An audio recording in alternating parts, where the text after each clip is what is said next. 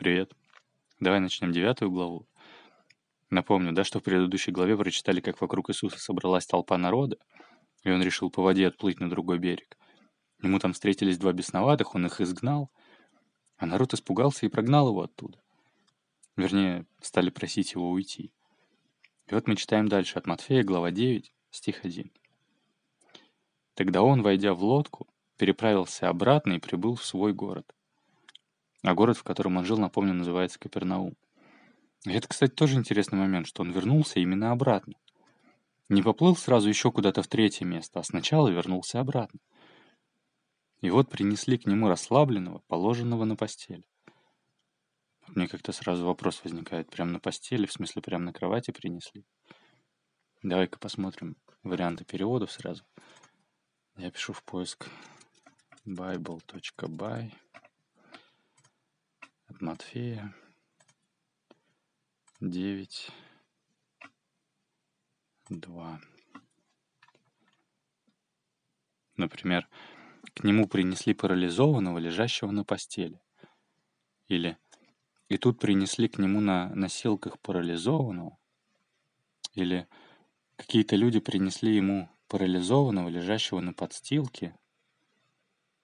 Или к нему принесли на койке паралитика.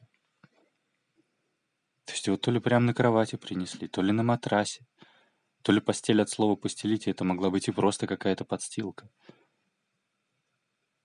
Вот еще вариант. «И все ему расслабленно на одре лежащий». Кстати, оно все правильно, потому что слово «одр» — это древнерусское название ложа, постели или кровати. Оно вроде как родственно древнеиндийскому там «дру», то есть дерево, потому что изначально так назывался настил на деревьях, на котором в лесу располагались охотники. Но потом это слово в основном означало постель или ложе для умирающего. Мы знаем такие фразы, как, например, «на смертном одре», да? Я думаю, что именно поэтому тут и написано, что принесли его на постель. То есть практически при смерти, да, на смертном одре. Ведь и до этого писали про парализованных, но нигде не упоминалось про ложе. Еще раз, да. И вот принесли к нему расслабленного, положенного на постель. И, видя Иисус веру их, сказал расслабленному, «Дерзай, чада, прощаются тебе грехи твои». Интересно. При всем некоторые из книжников сказали сами в себе, «Он богохульствует». Иисус же, видя помышления их, сказал, «Для чего вы мыслите худое в сердцах ваших? Ибо что легче сказать, прощаются тебе грехи, или сказать, встань и ходи? Но чтобы вы знали, что Сын Человеческий имеет власть на земле прощать грехи, тогда говорит расслабленному, «Встань, возьми постель твою и иди в дом твой». И он встал, взял постель свою и пошел в дом свой. Это так интересно. К нему принесли парализованного, чтобы тот его исцелил. А Иисус говорит, прощаются тебе грехи твои. Казалось бы, это вообще к чему? И там стоят книжники, да, книжники — это те, кто переписывал книги Библии вручную. Это сейчас в Библии есть Ветхий Завет и есть Новый Завет. А тогда был только Ветхий Завет. Это была другая религия по законам Моисея, которая была до Иисуса Христа. И она в тот момент была актуальна. Ветхий Завет был актуальным законом. И по тому закону нужно было сначала признать свой грех, потом принести священнику жертву повинности, овцу там или козу, и тогда священник бы очистил человека от греха. Там вроде считалось, да, что грех перекладывается на животное, и вот животное принимает смерть, а человек как бы освобождается, за исключением того, что он потом шел и снова грешил. Короче, это было совершенно другое общественное и религиозное устройство. И тут Иисус говорит, прощаются тебе грехи твои. Конечно, эти книжники, написано, сказали сами в себе, он богохульствует. Давай посмотрим богохульство. Богохульство. Это. Происходит от слов «бог» и «хула». Хулить — это полная противоположность слову «хвалить», так чтобы проще. То есть богохульство — это как бы оскорбление Бога, да, или основных положений религии, как бы основных утверждений в религии. То есть это как и осквернение чего-то божественного, да, так и что-то, например, посягающее на то, что утверждено в религиозном устройстве, как бы противоречащее. И вот по Ветхому Завету было утверждено, что очищение от греха происходит путем того, что надо принести священнику в жертву животное, да, признаться в грехе, и тогда грех может быть отпущен. А тут просто какой-то еще пока неизвестный человек вдруг говорит парализованному, «Дерзай, чада, прощаются тебе грехи твои». Понимаешь? Конечно, некоторые книжники подумали, «Ты кто такой? Ты что себе позволяешь?» Они увидели в этом как бы оскорбление святыни, да? Мол, ты что, решил занять место Бога? Это как бы оскорбило в их глазах Бога. Он богохульствует. Иисус же, видя помышления, их сказал, «Для чего вы мыслите худое в сердцах ваших? То есть зачем вы мыслите плохое, да?» Вот еще перевод. «Почему в ваших сердцах недобрые мысли?» Или «Почему вы мыслите дурное в сердцах ваших?» И еще момент. Книжники сказали сами в себе. То есть не вслух. Они это просто подумали. Это ведь очень интересный момент. Потому что я уверен, что ты можешь вспомнить такие случаи, как, например, человек молчит, но ты понимаешь, что он хочет что-то сказать. Ты прям спрашиваешь, что ты хотел сказать? И он говорит, да, я тут подумал, и рассказывает. Или человек тебе улыбается, но ты понимаешь, что он тебе не рад. Хоть и улыбается, но он тебе не рад. И ты это видишь. Или ты видишь двух молчащих людей, но понимаешь, что между ними ссора. Да? Да в конце концов, например, когда девушка обиделась и говорит, я не обиделась. Но ты знаешь, что обиделась. Вот как это чувствуется? Но ведь как-то чувствуется. И ты говоришь, да я же вижу, что обиделась, иди сюда рассказывай. И тут так и написано. Видя помышления их. Еще раз. И вот принесли к нему расслабленного, положенного на постели. И видя Иисус веру их, угу, как он мог ее видеть? Не глазами же. И видя Иисус веру их, сказал расслабленному, «Дерзай, чада, прощаются тебе грехи твои». При всем некоторые из книжников сказали сами в себе, «Он богохульствует». Иисус же, видя помышления их, сказал, для чего вы мыслите худое в сердцах ваших? Да? То есть, видя помышления их. Не слыша помышления, потому что это те не какие-то там фокусы со чтением мыслей. Это не то, чтобы он слышал там голоса в чужой голове или тому подобное. Но видя. Как бы вот это самое чувство, повисшее в воздухе, о котором я только что говорил, да, он увидел. Имеется в виду не глазами увидел, а именно духовно распознал. Возникает, конечно, вопрос, а как, -то, как тогда тот, кто писал, мог знать, что они там себе помыслили? Может, они потом это обсуждали, Иисусом объяснил. Может, книжники сами сказали. А может, просто другие люди это также видели и понимали. Я не знаю. Но, как ты помнишь, мне какие-то вещи не важнее важно. Смотри, что тут самое важное. Еще раз. И вот принесли к нему расслабленного, положенного на постели. И, видя Иисус веру их, то есть тех, кто принесли, да, отметь этот момент. И видя Иисус веру их, это то, что мы обсуждали в прошлый раз, сказал расслабленному, дерзай, чада, прощаются тебе грехи твои. Давай-ка посмотрим чада. Чада — это дитя, ребенок, отпрыск. И второе значение — порождение, детище чего-либо или кого-либо.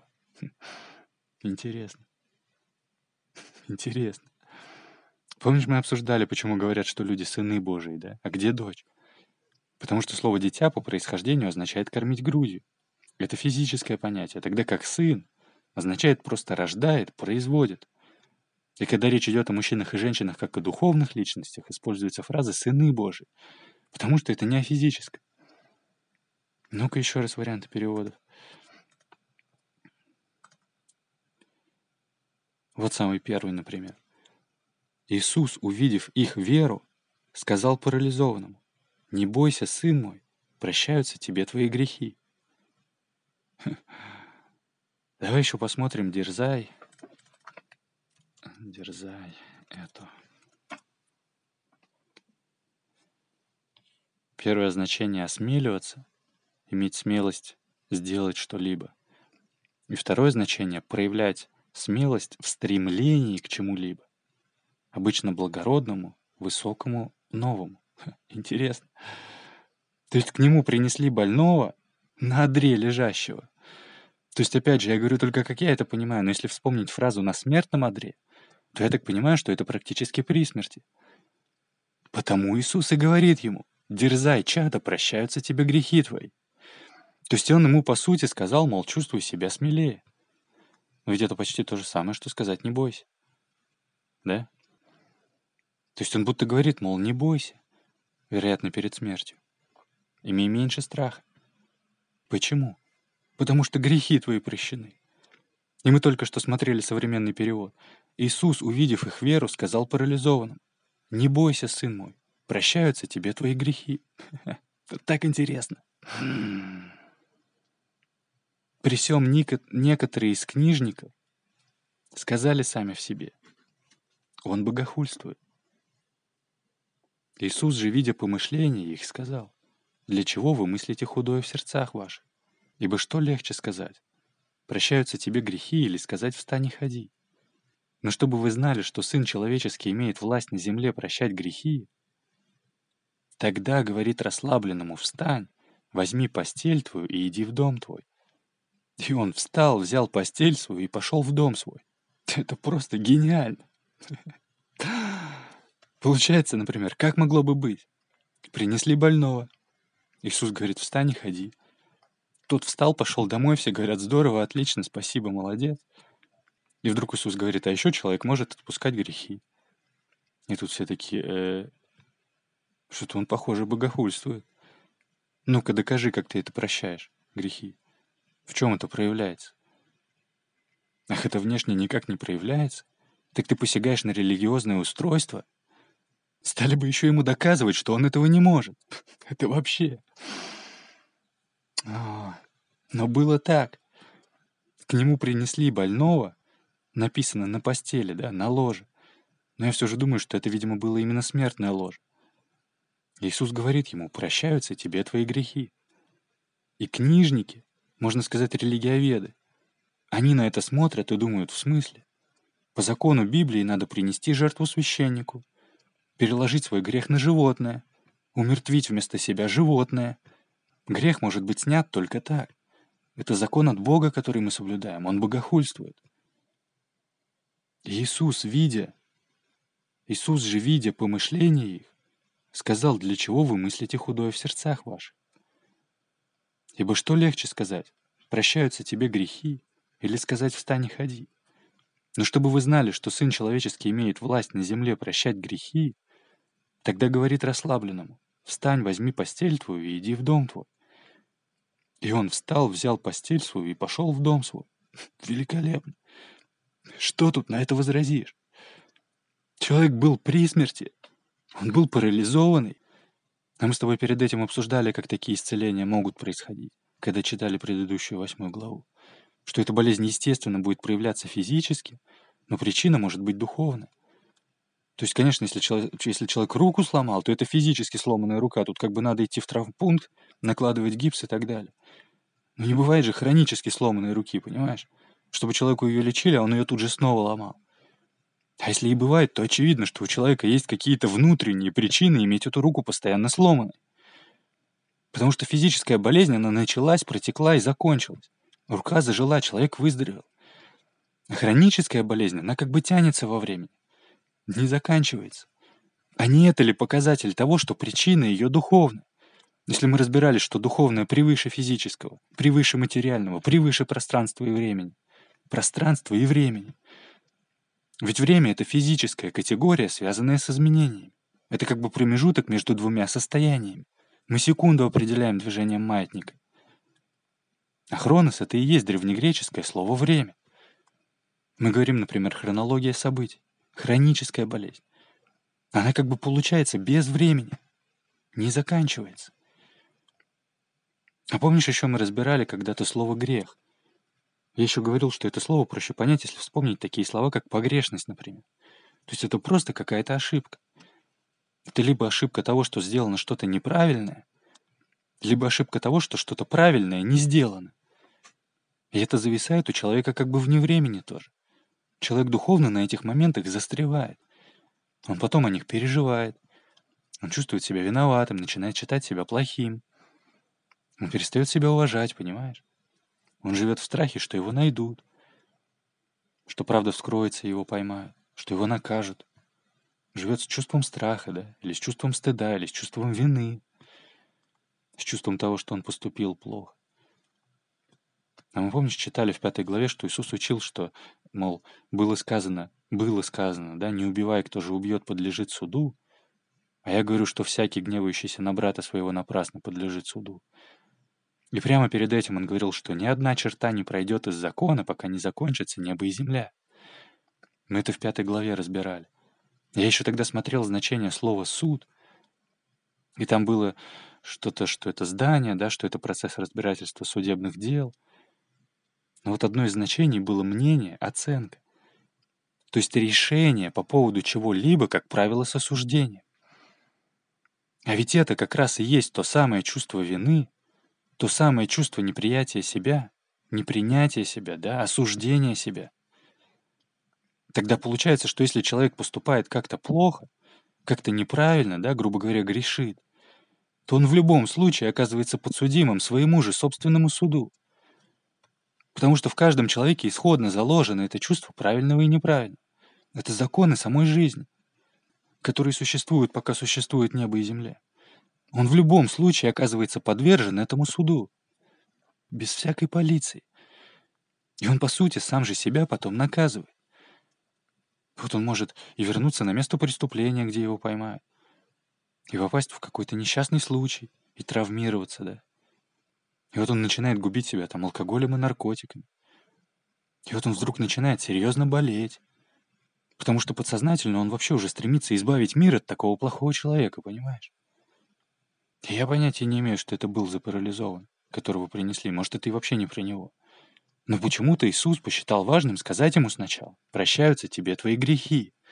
И только после этого, когда тот освободился от грехов, от всего того, вероятно, почему он и вообще болел, только после того, как он принял, что его грехи прощены, только после этого Иисус сказал ему, «Встань и иди домой». И тот исцелился. Это так интересно.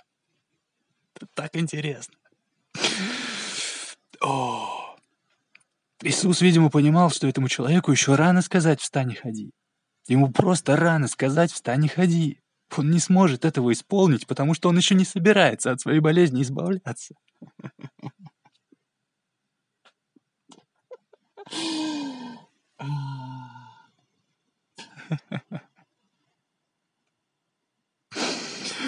Он при смерти, понимаешь? Он не собирается исцеляться, он собирается умирать.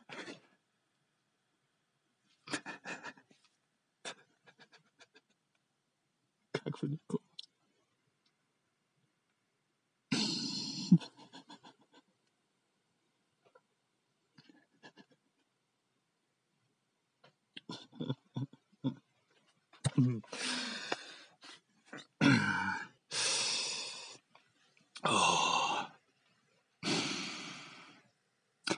Иисус сначала отпустил ему грехи, чтобы тот вообще мог сначала принять решение снова жить.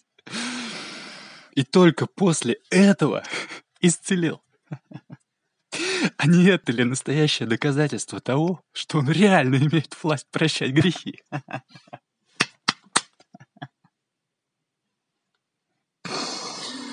О, браво! Великолепно. О, как интересно. Как велико. Нему уже приносили парализованных. Еще ни разу он не устраивал такого доказательства.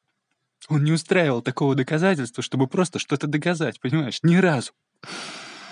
Но если этому парализованному реально нужно было сначала отпустить грехи, чтобы он вообще мог исцеление принять, то не это ли настоящее доказательство?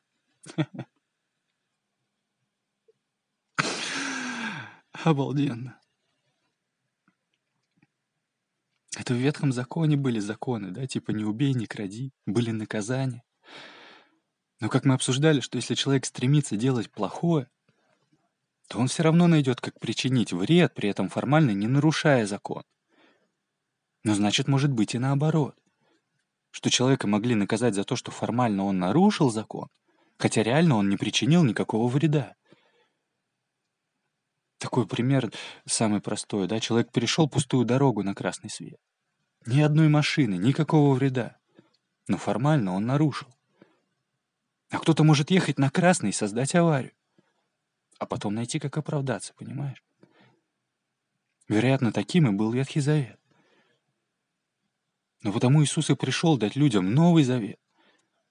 Чтобы не надо было говорить человеку «не кради», «не убей», да, не там, не возжелай жены ближнего твоего. А чтобы человек сам понимал, что не надо воровать, да, и так далее. Чтобы он сам понимал. И это большая разница. Это огромная разница. И мы сейчас живем в Новом Завете, в котором не важно твое прошлое, не важно, кем ты был, не важно, что ты сделал. Важно только то, что с этого момента будет дальше. Если, условно говоря, человек принимает решение снова играть за белых, то Бог как бы говорит, если отныне ты белый, то ты уже больше не черный. И все. Прощаются тебе грехи твои. Ты можешь от них освободиться. Так велико.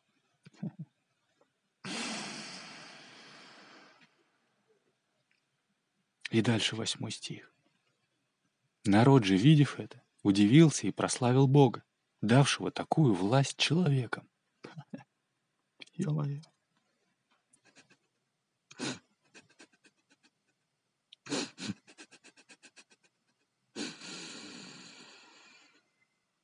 давшего такую власть человеком.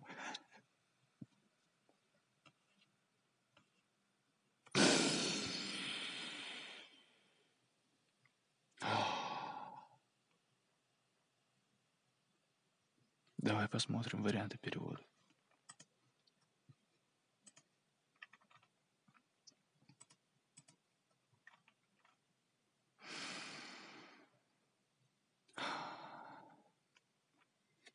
Например, при виде этого народ, исполнившись благоговейного трепета, стал славить Бога, давшего такую власть людям.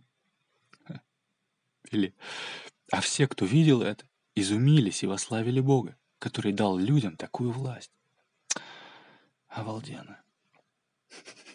Обалденно.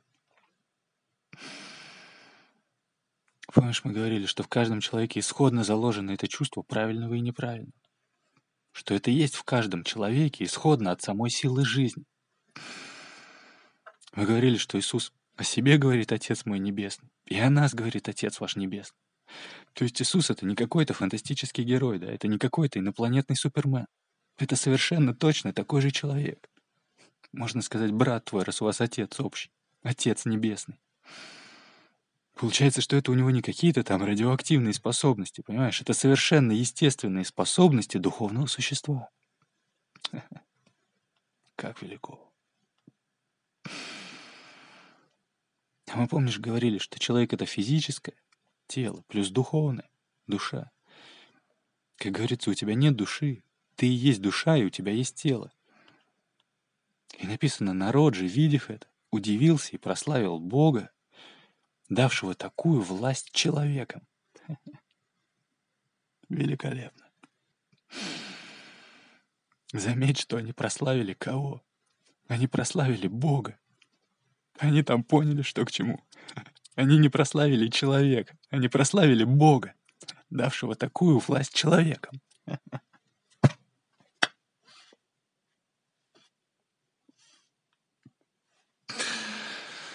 Как далеко. Еще интересно, прославили Бога, да? Например, что значит фраза «слава Богу»?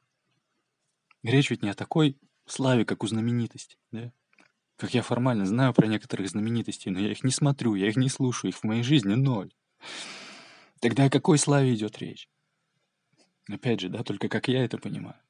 Но, как мне кажется, когда мы говорим фразу «слава Богу», то мы говорим, мол, да будет его присутствие известно.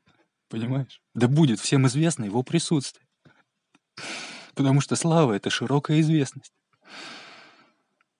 Но речь не про номинальную известность, да? Формально про Бога все и так слышали. Но речь о том, что его присутствие нам известно. Слава Богу. Так или нет? И вот еще раз. Еще раз прочитаю. Тогда он, войдя в лодку, переправился обратно и прибыл в свой город. И вот принесли к нему расслабленного, положенного на постели. И, видя Иисус веру их, сказал расслабленному, «Дерзай, чадо, прощаются тебе грехи твои». При всем некоторые из книжников сказали сами в себе, он богохульствует. Иисус же, видя помышления, их сказал, «Для чего вы мыслите худое в сердцах ваших? Ибо что легче сказать, прощаются тебе грехи, или сказать встань и ходи? Но чтобы вы знали, что Сын Человеческий имеет власть на земле прощать грехи, тогда говорит расслабленному «встань, возьми постель твою и иди в дом твой». И он встал, взял постель свою и пошел в дом свой. Народ же, видев это, удивился и прославил Бога, давшего такую власть человека. Великолепно. И дальше девятый стих. Проходя оттуда, Иисус увидел человека, сидящего у сбора пошлин, по имени Матфея, и говорит ему, «Следуй за мною». И он встал и последовал за ним. Интересно. Не того ли Матфея, от которого эта книга? Не знаю, но похоже на то. Мы вот читаем книгу от Матфея, девятую главу. Есть это все равно еще только самое начало. Он еще потом ходил с ним столько времени, да, что вполне мог полноценно узнать все, что было до этого. Это как, например, если ребенок и слышит какие-то истории из их семьи, да, например, он их слышит от дедушки, то он все равно знает, что происходило с его дедушкой еще до рождения самого этого ребенка, понимаешь? Так что тут с этим никаких проблем лично у меня не возникает. Давай сейчас сделаем перерыв. Дальше с этого стиха продолжим. Это девятый стих. Девятой главы, кстати. Сохрани себе куда-нибудь чтобы не потерять. Это подкаст «Разумная вера». И помните, что тьма не может поглотить свет, потому что физически тьма — это лишь отсутствие света. И такая же ситуация духовная. Вся эта духовная тьма, она не работает на то, чтобы поглотить вас. Она работает только на то, чтобы вы сами в себе решили источник света приглушить, притушить. И получается, что со всей тьмой мира можно не бороться. А нужно лишь только не тухнуть. Бог любит вас.